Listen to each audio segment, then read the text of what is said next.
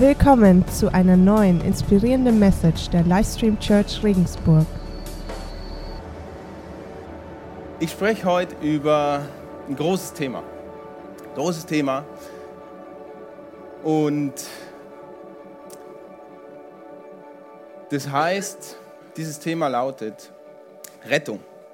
Rettung wollen wir heute richtig feiern. Wir haben es auch in den Liedern schon gesungen. Die Rettung die in Jesus Christus liegt. Das ist eine große Sache. Und ihr fragt euch sicherlich, was hat der Kerl in seinem Rucksack dabei? Warum hat er den überhaupt auf? Und ich bin nicht so fies wie der Stefan letzte Woche, der die Ananas hier eine ganze Predigt lang stehen lässt und keinen Ton dazu sagt, sondern ich sage es euch von Anfang an und ich habe auch keine Lust, das die ganze Zeit aufzuhaben. Ich habe nur ein Problem. Ich kann euch nicht sagen, was in dem Rucksack drin ist. Denn der Rucksack ist ein großer Rucksack. Der steht dafür, was alles in diesem Thema drin verborgen ist.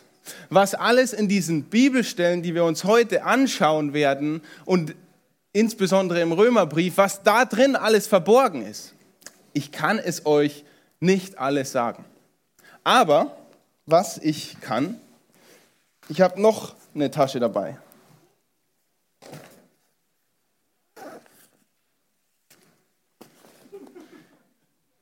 Das ist das, was ich euch heute mitbringen kann. Eine kleine Tüte, da passt mengenmäßig nicht so viel rein, aber der Inhalt von dem, was ich euch heute sage, der könnte sehr wertvoll für euch sein.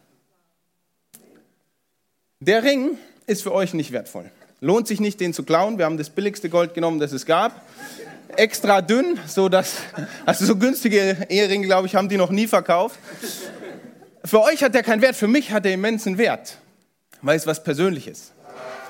Das hat eine persönliche Bedeutung für mich. Und so kann auch das bisschen, was wir uns heute anschauen, eine persönliche Bedeutung, einen Wert für dich gewinnen, wenn es der Heilige Geist dir offenbart. Und deswegen reicht es, wenn ich heute euch diese Tüte mitbringe, weil es ist die Arbeit des Heiligen Geistes, euch die Inhalte zu offenbaren. Und dann könnt ihr zu Hause diesen Rucksack auspacken mit dem Heiligen Geist. Und er wird noch, euch noch mehr offenbaren, was jemals ihr von irgendwem anders hören könntet. Der Ring ist wertvoll für mich aus einem äh, weiteren Grund, weil ich in drei Tagen meinen vierten Hochzeitstag habe. Ist auch gut, oder? Uh. Ja. Eine kleine Sache, die, wenn persönlich wird, okay, das war nicht deutsch, aber bayerisch, die, wenn persönlich wird, extremen Wert gewinnt. Und das ist mein Gebet heute Morgen, dass die Verse, das Wort Gottes, was wir uns heute anschauen, es ist ein kleiner Ausschnitt von dem, was wir überhaupt hier besprechen könnten, dass das an Wert gewinnt und es geschieht durch den Heiligen Geist. Und der Heilige Geist tut nichts lieber als das, wenn wir für ihn offen sind und wenn wir uns ihm offen öffnen. Und das ist mein Gebet heute Morgen. Vater im Himmel, wir beschäftigen uns heute mit diesem großen Thema Rettung und Erlösung und die hast du uns geschickt und wir haben sie vorhin besungen. Aber was hat es mit uns zu tun? Vater im Himmel, ich bete, dass du mich hier gebrauchst, um deine Geheimnisse aufzuschlüsseln, um deine Weisheit und deine Erkenntnis jedem Einzelnen von uns hier zu, ergeben, äh, zu geben und dass wir uns öffnen. Öffnen für dein Wirken und für dein Reden. Amen. Wenn wir über Rettung reden wollen, wenn wir die Rettung, Erlösung Jesu Christi feiern wollen, ja, dieses Wort das fällt ja relativ oft und es ist sehr bekannt.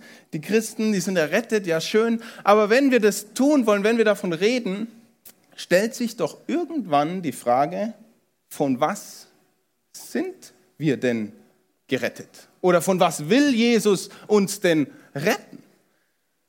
Rettung benötigt doch eigentlich der, der in Not ist oder Bedrängnis ist, richtig? Das letzte Mal, als ich in den Bergen war, da standen wir gerade auf dem Gipfel und dann kam ein äh, Helikopter der Bergrettung. Äh, wie wir später erfahren haben, die Leute, die wir auch getroffen haben, da hat sich jemand am Fuß verletzt. Den hat er aus dem Grat rausgeflogen. Der konnte nicht weiter runter und nicht weiter hoch. Für mich war der Helikopter keine Rettung. Weil ich nicht in Bedrängnis und Not war. Für den war es auf über 3000 Meter sehr wohl eine Rettung, weil es ging weder vor noch zurück. Diejenigen, die in Not und Bedrängnis sind, brauchen Rettung. Leider wird der Tod Jesu Christi und das Kreuz vom Christentum, der ganze Glaube, oftmals genauso behandelt wie ich diesen Helikopter. Die da unten sind in Not, die brauchen die Rettung. Nur die Schwachen brauchen Rettung. Nur der, derjenige, der es nicht allein auf die Reihe kriegt, der soll mal hier in die Kirche gehen. Ähm, diejenigen, die, die richtig Dreck am Stecken haben, ja, da sollte Jesus mal ein bisschen vergeben. Aber die Bibel malt ein komplett anderes Bild. Die Bibel malt nicht das Bild, dass derjenige, der sein Leben nicht auf die Reihe kriegt, Jesus braucht, sondern die Bibel sagt, alle haben Rettung nötig. Alle Menschen haben Rettung nötig. Okay, wenn nur diejenigen Rettung nötig haben, die in Bedrängnis sind, und die Bibel sagt, alle Menschen brauchen Rettung, ist die logische Schlussfolgerung daraus, ähm, wir alle stecken in der gleichen Not. Wir alle stecken in dem gleichen Dilemma. Und die große Frage ist, was ist dieses Dilemma? In welchem Dilemma steckst du, du, du, du, du und auch ich? In welchem Dilemma steckt die Menschheit? Und die Frage, die wir hier stellen können, ist dann, vor was rettet uns Gott? Und es kann sein, dass ich heute dir ein etwas anderes Weltbild aufzeichne, als, als das du, wollte ich sagen, ja, als das du hast bis jetzt. Ist auch nicht deutsch, gell? aber ist egal. Ein anderes Weltbild, welches du vielleicht bis jetzt in deinem Kopf hattest vor was rettet uns Jesus? Wenn ich die Frage jetzt hier ins Publikum stelle, vor was rettet dich persönlich Jesus oder wofür ist Jesus auf die Welt gekommen und gestorben? Was würdest du antworten? Überleg mal kurz ein, zwei Sekunden in deinem Kopf. Ich vermute, die meisten von uns würden sagen Sünde. Wer hat Sünde gedacht? Okay, musste ich nicht outen. Die meisten von uns würden sagen Sünde oder Tod. Vom Tod rettet uns Jesus, richtig? Äh, indirekt. Indirekt. Lasst mich euch eine Bibelstelle vorlesen. Römer 5, Vers 9. Deshalb kann es jetzt, nachdem wir aufgrund seines Blutes für gerecht erklärt worden sind, also es beschreibt den Tod und so weiter, die Rettung beschreibt es, keine Frage mehr sein, dass wir durch ihn, Jesus Christus, vor dem kommenden Zorn Gottes gerettet werden. Oh, hä? Wie jetzt? Andere Bibelstelle habe ich mir nicht ausgedacht, Apostelgeschichte 2, Vers 40. Darin lesen wir, dass wir vor dem, wir können es an die Screens machen, ich lese nicht vor, ich habe heute viel vor, dass wir vor dem Gericht Gottes gerettet werden. Wie passt es jetzt zusammen? Hat indirekt was mit Tod und Sünde zu tun, das ist richtig. Aber was hat es mit diesem Zorn Gottes, was hat es mit diesem Gericht Gottes auf sich? Das ist nämlich das Dilemma, das wir alle gleich haben. Egal wie gut oder schlecht es dir in deinem Leben geht, egal wie hart dich irgendein Schicksal trifft, das Dilemma, in dem die ganze Menschheit steckt, ist nicht die Intensität der, der, der, der äh, Härte deines Lebens oder so, sondern es ist dass Gottes Zorn über der Ungerechtigkeit der Menschen ausgekippt wird. Das lesen wir in 1. Römer 18. Vielleicht lesen wir das mal. Da heißt ähm, Gott lässt nämlich seinen Zorn sichtbar werden. Vom Himmel her lässt er ihn über alle Gottlosigkeit und Ungerechtigkeit der Menschen hereinbrechen, denn mit dem Unrecht, das sie tun, treten sie die Wahrheit mit Füßen. Das ist unsere Not. Das ist unser Dilemma. Und jetzt, jetzt explodiert es hier komplett, weil wir sagen, hä, wie kann das sein? Äh, Gott ist zornig auf uns und, und dann sagt er, okay, jetzt rette ich dich davon. Wie kommt es überhaupt zu dem Zorn? Mit welchem Recht ist Gott zornig auf uns? Moment, alles bitte von vorne. Diese, dieses, diese, dieses Bild, die, also Weltbild, diese, diese Gedankenkonstrukt, das ist zieht sich durch die komplette Bibel durch und es zieht sich auch durch den kompletten Römerbrief durch. Und der Römerbrief, das ist so ein Rucksack. Ja, den kann ich nicht auspacken, erstens, weil ich nicht komplett verstanden habe und zweitens, weil es viel zu umfänglich ist. aber der Heilige Geist kann es uns offenbaren. Ich möchte euch heute aus dem Römerbrief die Argumentation, die Paulus bringt, aufschlüsseln anhand von zwei Versen. Und in diesem, äh, in diesem Versabschnitt kommt diese Argumentation dreimal vor. Dreimal mit den gleichen Argumenten. Und ich werde euch aber nur einmal dieses Prinzip zeigen. Und es ist eure Aufgabe, das nachzuforschen selber und zu gucken, um was geht es hier wirklich, was ist da wirklich passiert. Und wir schauen uns das mal an, Römer 1, Vers 23 und 24. Da steht, an die Stelle der Herrlichkeit des unvergänglichen Gottes setzten sie das Abbild des vergänglichen Menschen und die Abbilder von Vögeln und vierfüßigen Tieren und Kriechtieren. Schritt Nummer eins war das. Deshalb hat Gott sie den Begierden ihres Herzens überlassen und sie der Unsittlichkeit preisgegeben, Schritt Nummer zwei, so dass sie ihre eigenen Körper entwürdigten. Drei Schritte. Der erste Schritt ist eine dramatische Vertauschung durch uns Menschen. Wir können mal die nächste Folie machen, da habe ich es in Farben einge... Okay, die Farben sind weg. Ah nee, da. Aber nicht mehr alles auf einer Folie. Schade. Dann können wir auch wieder zurück machen. Ah, da ist es auch nicht auf einer Folie, oder? Doch, perfekt. Eine dramatische Vertauschung von Gottes Herrlichkeit mit den vergänglichen Geschöpfen. Eine, ein Austausch, und das sind jetzt alles Zitate aus den nachfolgenden Texten, ein Austausch von Wahrheit und Lüge was wir vollzogen haben. Wir geben nicht mehr dem Schöpfer die Ehre, sondern dem Geschöpf. Und wir wollen Gott nicht mehr in unserem Denken haben. Das ist der Vorwurf, den, der, den wir hier bekommen. Und das ist der Grund für Gottes Handeln. Und wie handelt Gott? Er gibt uns in das hinein. Er gibt uns den Preis, was wir uns selber ausgesucht haben. Er sagt, wenn du Wahrheit und Sünde austauschst, dann leb in Sünde. Äh, dann leb äh, Wahrheit und Lüge, wollte ich sagen. Dann leb in dieser Lüge. Wenn du denkst, deine, die Ehre muss dem Geschöpf mehr sein als dem Schöpfer, dann versuche doch in so einer Welt zu leben. Gott gibt uns in das hinein, was wir uns selbst ausgesucht haben. Das ist dieser zweite Schritt. Überall da, wo steht, deshalb oder aus diesem Grund hat Gott uns dahin gegeben. Und zwar gehen wohin?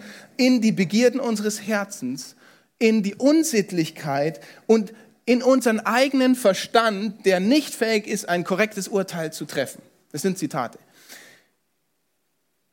Darein gibt uns Gott. Und darin offenbart sich eigentlich sein Urteil über uns. Das ist unser Dilemma, dass Gott sagt, okay, wenn du es so auswählst, na dann kannst du es auch haben. Und was daraus resultiert, ist höchst erschreckend. Was daraus resultiert, aus dieser geistlichen Abneigung, ja, dies, wir, aus dieser geistlichen Abwendung von Gott, die spiegelt sich wieder in unseren körperlichen und weltlichen und menschlichen Verirrungen und im Verderben und in all den schlechten Dingen, die wir sehen, die wir tun. Die Bibel hier nennt es, wir tun Dinge, die wir niemals tun sollten. Mit diesen simplen Sätzen beschreibt es hier der Vers.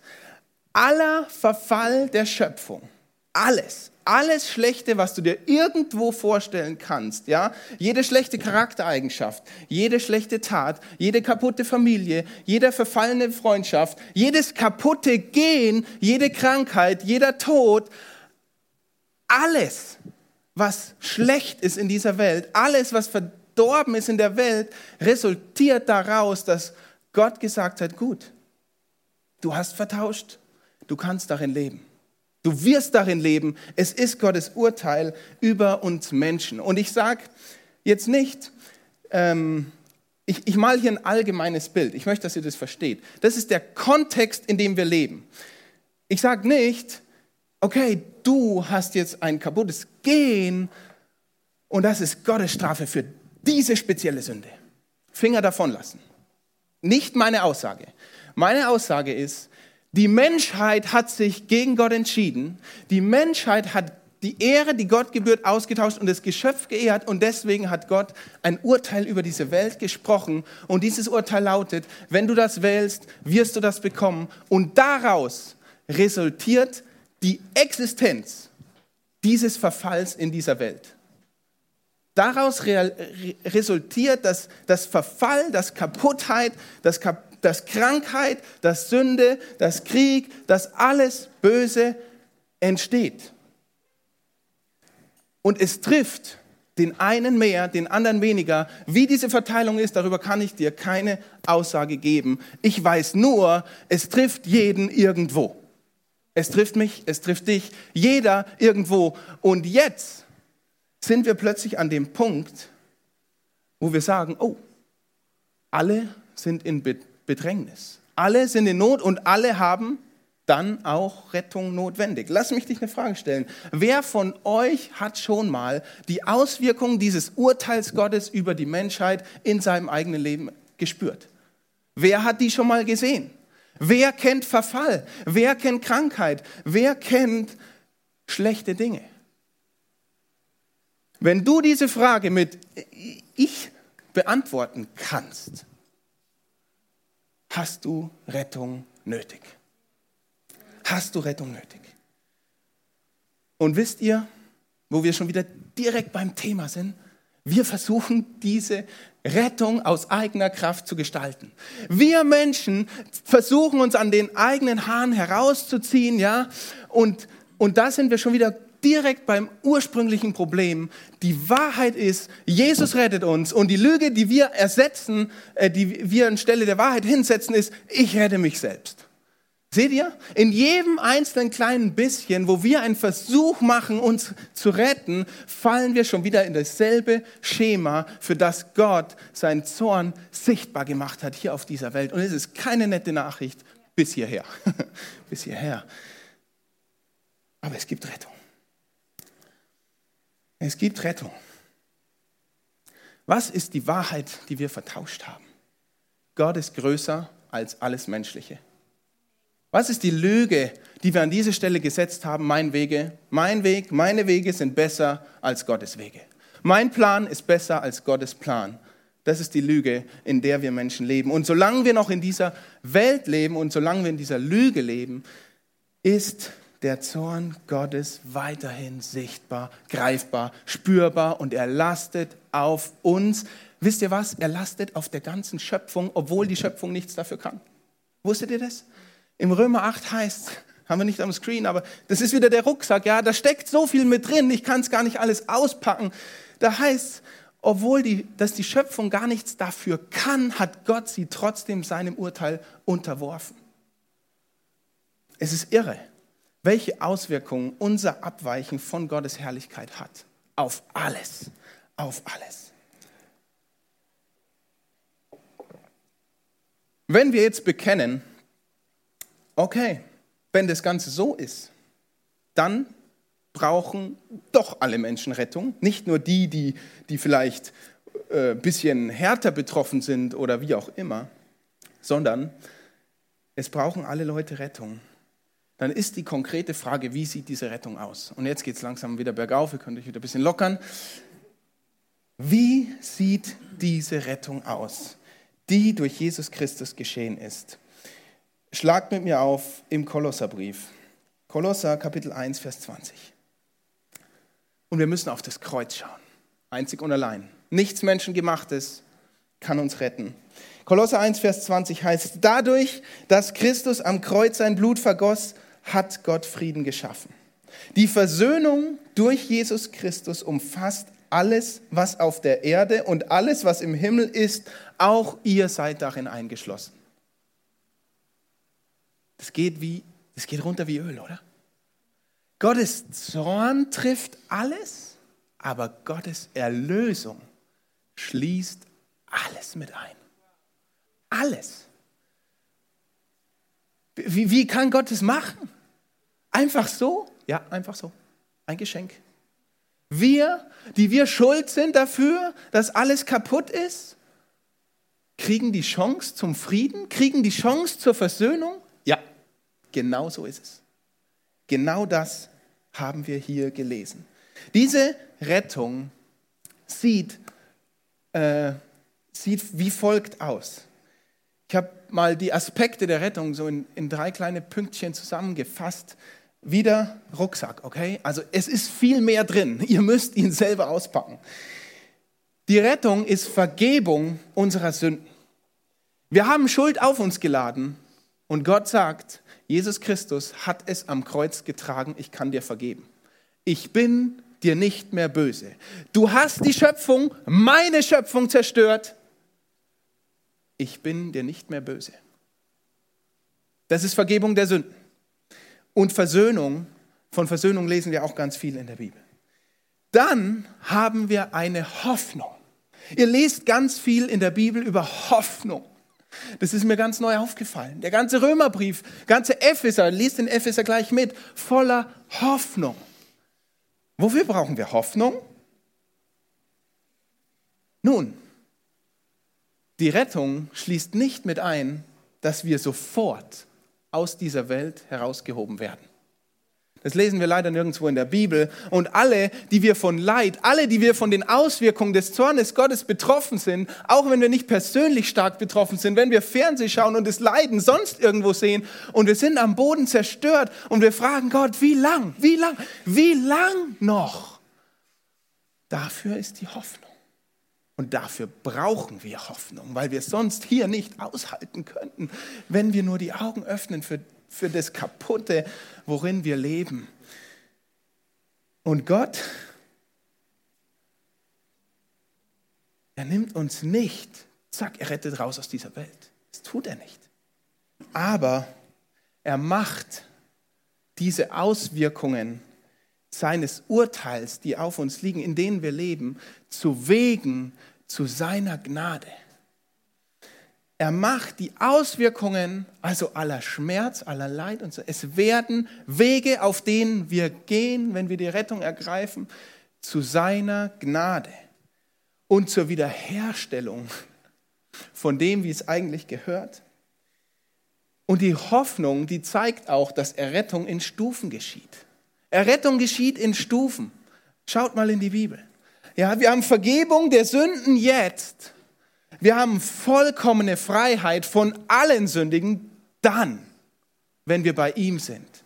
Wir haben Versöhnung mit Gott jetzt, sehr gut. Wir haben die vollständige Intimität mit Gott später.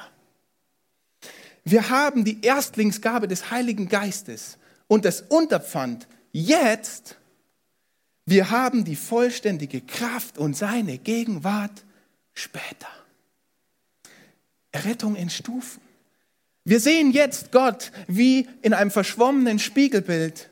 Wir werden ihn sehen von Angesicht zu Angesicht später. Und wir haben jetzt Frieden durch Jesus Christus. Wir werden dann Perfektion haben. Errettung in Stufen. Aber die Hoffnung ist ein großer, großer Bestandteil der Errettung. Und das ist das, was uns hier über Wasser hält. Das ist das, warum wir überhaupt aufstehen können. Und wie wir durch dieses Urteil Gottes hier in dieser vergänglichen Welt gehen können. Hoffnung. Und so oft lesen wir in der Bibel, ihr seid errettet aufgrund, Hoff, aufgrund der Hoffnung, ja. Und alles, was sich noch nicht erfüllt, also alles, was sich schon erfüllt hat, ist ja dann keine Hoffnung mehr. Ihr seht ja Rettung in Stufen. Es heißt, wir haben eine Hoffnung auf die Herrlichkeit Gottes. Jetzt, wenn ich mich anschaue, ich bin erlöst, ich, ich habe nicht die Herrlichkeit Gottes in der Person, wie ich hier stehe. Dann, Halleluja, ich werde die Herrlichkeit Gottes haben, so wie jeder andere hier in diesem Raum, der Jesus als seinen persönlichen Retter annimmt. Und der dritte große Aspekt von Rettung ist der Heilige Geist. Der Heilige Geist, und der hat wieder viele Aufgaben, viele Aufgaben hier in dieser Welt, hier in unserem Leben. Und es ist wieder das Gleiche mit dem Rucksack, deswegen habe ich euch den hier hingestellt. Denkt immer dran, es ist nicht vollständig, was ich euch hier sage. Ich packe hier diese Tüte aus und das gilt es auszupacken, okay? Aber das ist euer Weg. Der Heilige Geist, lesen wir in der Bibel, er ist ein Pfand. Was ist ein Pfand? Wenn du deine Pfandflasche zum Laden abgibst, dann kriegst du 25 Cent zurück. Das ist Pfand. Die Plastikflasche, von der kannst du dir nichts kaufen. Von den 25 Cent kannst du dir wieder was kaufen. Oh, ja, oder wenn du vier Pfandflaschen hast, okay? äh, aber das ist Pfand. Du tauscht es dann ein gegen was Wertvolleres. Aber ähm, ich sage jetzt nicht, du tauschst den Heiligen Geist ein, okay, nee. Aber ihr versteht, was ich meine. Ähm, wir haben jetzt etwas und das berechtigt uns dann zu etwas Größerem. So möchte ich jetzt vielleicht den Pfand, den Unterpfand vom Heiligen Geist beschreiben. Ähm, ja, ich hatte jetzt gerade die Vorstellung, du haust die PET-Flasche rein und dann macht er immer. Das ist nicht der Heilige Geist, okay? Er wird bleiben, er wird bleiben, ja. Also nicht die Bilder zu sehr ausreizen jetzt hier. Ähm, Diejenigen, die jetzt den Heiligen Geist haben, werden auch dann mit Gott in Ewigkeit sein. So einfach ist es, das ist der Pfand. Wenn du jetzt den Heiligen Geist hast, bist du dann vollkommen erlöst, okay? Es ist auch ein Siegel, ein Siegel, ein Zeichen der Sohnschaft, ja? Wer, wer auf dieser Welt den Heiligen Geist hat, an dem kann man erkennen, der ist gerettet. Der hat die Rettung angenommen. Es ist auch eine Kraft, eine Kraft, unser Leben jetzt in diesem vergänglichen zur Ehre Gottes zu leben. Und das ist der große Auftrag, der nach dieser Rettung kommt. Der sagt, okay, wenn ihr jetzt ein neues Leben habt, dann lebt auch in eurem neuen Leben. Und genau dafür ist der Heilige Geist. Anderes Thema, Rucksack. Aber es ist eine Kraft. Gott lässt uns hier nicht allein. Okay? Er rettet uns in Stufen. Und weil wir noch auf einer niedrigen Stufe stehen, sagt er, ich gebe dir meinen Heiligen Geist. Und was auch mit diesen Rettungsstufen und, und der Zeit, in der wir jetzt noch leben, in diesen Wehen, die Bibel nennt es Geburtswehen, ja? Geburtswehen, bis das Kind auf die Welt kommt. Davor ist nicht schön, das ist jetzt. Und wenn das Kind dann da ist, dann ist es schön. Okay, hi Chrissy. Gell? Aber du weißt, es ist nicht dein erstes Kind, du weißt, du weißt Bescheid. Äh, du wirst nicht überrascht. Vielleicht, hoffentlich. Uns überrascht, uns überraschen diese Geburtswehen, in der die Welt liegt, doch schon oft. Also mich zumindest. Und der Heilige Geist wird auch Tröster genannt. Weißt du, du brauchst Trost in dieser Welt. Du brauchst einfach Trost. Wenn du hergehst und sagst, ich brauche in der Welt keinen Trost, dann reiße ich diese Seite aus meiner Bibel raus. Aber du wirst es mir nicht zeigen können. Wir leben in dieser Zeit, wo Gottes Zorn sichtbar wird und er gibt uns leider preis. Aber die Rettung startet jetzt und mit der Rettung bekommst du den Heiligen Geist und er heißt auch Tröster. Wisst ihr, was jetzt die einzige Frage ist, die wir uns noch stellen können? Was sollen wir jetzt tun? Church, ihr liegt mir am Herzen. Und ich bin froh, dass wir jetzt hier nur einen Gottesdienst haben, weil ich kann mich komplett in eine Predigt geben. Ja? Ich weiß nicht, ob ich es zweimal schaffe. Jeden Sonntag, den ich hier bin, im Lobpreis, schaue ich in die Menge. Ich schaue euch an, jeden Einzelnen, vielleicht nicht jeden Einzelnen, aber im Herzen jeden Einzelnen. Und ich frage Gott, was willst du ihnen sagen?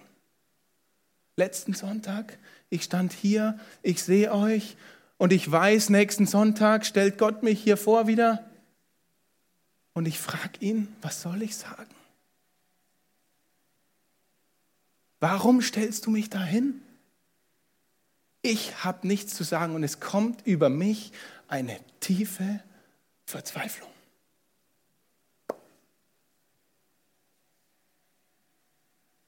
Was soll ich sagen? die haben doch alles. Sie brauchen nichts. Was habe ich zu sagen, der mit seinem eigenen Leben nicht zurechtkommt, der selber so fehlbar ist, der selber so viele Fragen hat, der selber den Rucksack noch nicht ausgepackt hat? Was soll ich sagen? Und ich bin verzweifelt. Aber Gott ist gut. Gott ist gut. Und jedes Mal, jedes Mal ist er treu und wenn es Samstagnacht 1 Uhr ist. jedes Mal ist er treu und gibt mir Dinge, die mir neu sind. Was ich euch heute sage, wusste ich vor einem halben Jahr nicht an der, er an der Erkenntnis, an diesem Weltbild, okay? Und ich bin überwältigt von dem, wie Gott spricht zu mir in Gedanken, nicht mit einer Stimme, ich höre ihn nicht, aber das, was ich sehe in der Bibel, ist nicht von mir. Und ich stehe da und sage, Gott, ich, ich, ja, okay, wenn du willst, dass ich das sage, es, es fühlt sich nicht toll an, den Leuten zu erzählen, dass Gottes Zorn auf ihrem Leben liegt, ja. Ist jetzt nicht das Schönste. Ich würde euch gerne übers Bergsteigen oder so erzählen. Das fällt mir leichter. Aber wenn du Gott sagst, okay, dann mache ich das. Und wir sind jetzt an dem Punkt, wo ein kleiner Inhalt persönlich wird. Wo der kleine Inhalt wertvoll wird, weil es persönlich wird. Denn wir haben erkannt, Rettung ist nötig, jeder von uns. Wir wissen, durch wen und wie die Rettung stattfindet, nämlich durch Jesus Christus, durch sein Blut am Kreuz. Und die große Frage, die jetzt im Raum steht, ist, was soll ich jetzt tun mit diesem Wissen? Was soll ich jetzt tun? Und diese gleiche Frage, habt noch Geduld mit mir, stellt Petrus auch nach einer seiner Predigten nach der Pfingstpredigt. Petrus stellt die Frage, äh, Petrus wird diese Frage gestellt, sorry. Petrus predigt und wenn ihr diese Predigt lest, Apostelgeschichte 2, die ist auch ähnlich vorwurfsvoll wie meine Predigt jetzt gerade. Ähm, er sagt zum Beispiel, ihr habt Jesus gekreuzigt, ja. Und sie sind überwältigt, lesen wir da, und fragen Petrus, was sollen wir jetzt tun? Was ist Petrus Antwort? Schlagt mir auf Apostelgeschichte. Und ich gebe euch die Antwort eins zu eins weiter und ihr wisst, welches T-Shirt ich anhabe. Oh ja, oh ja. Apostelgeschichte 2, Vers 38. Kehrt um und jeder von euch lasse sich auf den Namen Jesus Christus taufen. Dann wird Gott euch eure Sünden vergeben und ihr werdet seine Gabe, den Heiligen Geist, bekommen. Das ist die Antwort. So simpel ist die Antwort. Und da drin stecken die Dinge. Die Voraussetzung für Rettung ist Anerkennung der Realität, hier Umkehr genannt. Ich muss erstmal erkennen, ja, ich bin betroffen von diesem Urteil und ich will diese Rettung. Das ist die Umkehr. Also das, was ich getan habe, will ich nicht mehr und ich will mein Leben neu ausrichten. Ich will wieder diese Ordnung, die Gott vorgesehen hat, in meinem Leben etablieren mit seiner Hilfe. Kannst du nicht alleine, mit seiner Hilfe schon, mit seinem Geist schon. Das ist das, was Umkehr meint. Wieder die Wahrheit im Leben haben, nicht die Lüge. Wieder Gott höher stellen als die Menschen. Wieder ihn in unser Denken mit aufnehmen. Und dann sagt Petrus, kehr um und lass dich taufen. Lass dich taufen. Und weil am 2.6. Taufe ist, möchte ich noch ein paar Worte über Taufe verlieren. Bitte gebt mir noch die Zeit. Äh, schaut nicht auf die Uhr. Taufe. Was ist Taufe? Taufe ist kein christliches Gütesiegel, okay? Für alle, die gedacht haben, du bekehrst dich, du glaubst an Jesus und dann wirst du fünf Jahre reifer Christ und dann bekommst du das Siegel fünf Jahre reifer Christ Taufe. Dann lässt du dich taufen, wie so ein Bio-Siegel, ja? Bio, getauft, Taufe ist kein Gütesiegel in der christlichen Welt. Taufe ist die initiative Entscheidung. Du lässt dich taufen, wenn du erstmalig entschieden hast, ja, ich will in meinem Leben die richtige Reihenfolge wieder etablieren lassen durch Jesus Christus. Das ist der Moment, wo du zum Chorteam gehst und sagst, ich will mich taufen lassen. Taufe, lass, lesen wir, was, was wie, wie komme ich da drauf? Mit der Taufe beginnt dieses neue Leben, diese neue Ordnung. Mit der Taufe bekommst du dann, ah, sorry, Punkt von unten, den Heiligen Geist. Egal, lass uns lesen, Römer 6, Kapitel 4, äh, Vers 4. Durch die Taufe sind wir mit Christus gestorben und daher auch mit ihm begraben worden. Weil nun aber Christus durch die unvergleichliche, herrliche Macht des Vaters von den Toten auferstanden ist, ist auch unser Leben neu geworden. Und das bedeutet, wir sollen jetzt ein neues Leben führen. Durch die Taufe sind wir mit gestorben. Ich habe vorhin gesagt, das war der Vers Kolosser 1,20, die Rettung liegt im Tod Jesu Christi. Und hier steht, mit der Taufe bist du mit begraben. Das heißt, Jesus Christus schließt, also mit der Taufe schließt du dich oder schließt Jesus Christus dich mit in seinen Tod ein. Das heißt, die Erlösung, die er in seinem Tod errungen hat, gilt dir. Nächster Punkt, der dieses Errettung und Taufe zusammen, auch zusammenbindet, ist Markus 16, 16. Da steht, lass uns das noch lesen, es ist so fundamental. Markus 16, Vers 16. Da können wir lesen, das ist eben im, im, im Missionsbefehl, da heißt es, wer glaubt und sich taufen lässt, wird gerettet, wer aber nicht glaubt, wird verurteilt werden. Glaube und Taufe. Wer glaubt und tauft. Laut der Bibel gibt es keinen Glauben ohne Taufe. Die Taufe war quasi, ich habe es gecheckt. Natürlich, ich will das neue Leben. Also lass ich mich taufen. Das ist eins zu eins. Es ist immer der Prozess. Äh, bei, bei Paulus, da, da lesen wir es so schön, da hieß, es fiel ihm wie Schuppen von den Augen. Und zack, sagt der Hananias, na dann lass dich endlich taufen, dass Gott dich gebrauchen kann. Ja, lest es mal nach. Taufe, ich sage nicht, du kannst nicht gerettet sein, wenn du keine Taufe hast. Ja? Vielleicht hast du ein falsches Bild von Taufe, äh, hast Angst davor, gibt irgendwelche Gründe, warum du dich noch nicht taufen hast lassen, aber dein Name steht im Buch des Lebens. Ja, kann sein, will ich dir nicht absprechen. Ich sage nur, wenn du begriffen hast, ich will errettet werden, dann gibt es keine Zwischenzeit mehr zwischen dem, wann lasse ich mich taufen leider, das ist jetzt nicht mit dem Core-Team abgesprochen, leider bieten wir nicht die Möglichkeit, jeden Sonntag getauft zu werden. Eigentlich sollten wir es tun. Denn unser Ziel ist jeden Sonntag, wie ihr mitbekommen habt, die Möglichkeit zu bieten, das Erlösungsgeschenk von Gott anzunehmen. Das ist unser großes Ziel, das schreiben wir uns auf die Fahne und wir tun das mit einem Gebet, was nicht verwerflich ist, aber eigentlich gehört anstelle dieses Gebetes das Taufbecken. Das heißt, du hast begriffen, ja, ich bin Sünder, Jesus ist die Rettung, ich will mich taufen lassen. Ich habe mich entschieden, steht auf unseren Tauf-T-Shirts drauf. Taufe ist die initiative Entscheidung, gerettet zu werden. Kein Gütesiegel. Und dann Taufe ist auch ein Zeichen der Errettung. Am Ende dann. Ja?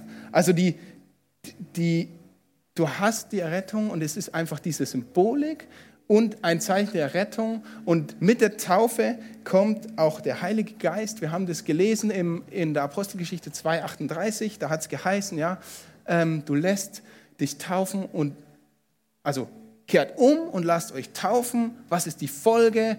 Eure Sünden sind vergeben und ihr bekommt die Gabe des Heiligen Geistes. Das ist das Wechselspiel, das ist das, ist das Thema. Taufe. Am 2.6. Taufe. Wenn wir das jetzt verstanden haben, Taufe, Rettung gehört zusammen. Rettung betrifft alle Menschen und die Möglichkeit zur Rettung besteht durch Jesus Christus allein. Dann ist der Zeitpunkt, wo es persönlich wird, wo es wertvoll wird. Und die Frage ist, stellst du dir auch die Frage, was soll ich jetzt tun? Wenn ja, kehr um und lass dich taufen. Und deine Sünden sind dir vergeben und du wirst den Heiligen Geist empfangen. Amen.